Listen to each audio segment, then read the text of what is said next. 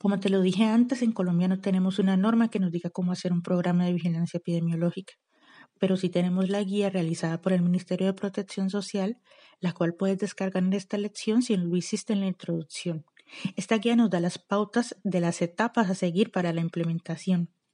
Entonces, tenemos en la primera etapa la fase diagnóstica, donde identificaremos y evaluaremos los peligros generales y específicos que pueden generar los desórdenes musculoesqueléticos y en esta fase también realizaremos la evaluación de las condiciones de salud de los trabajadores.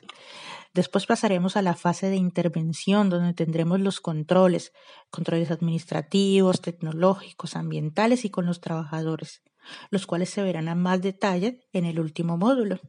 Y por último, tenemos la evaluación del programa de vigilancia epidemiológica con los indicadores.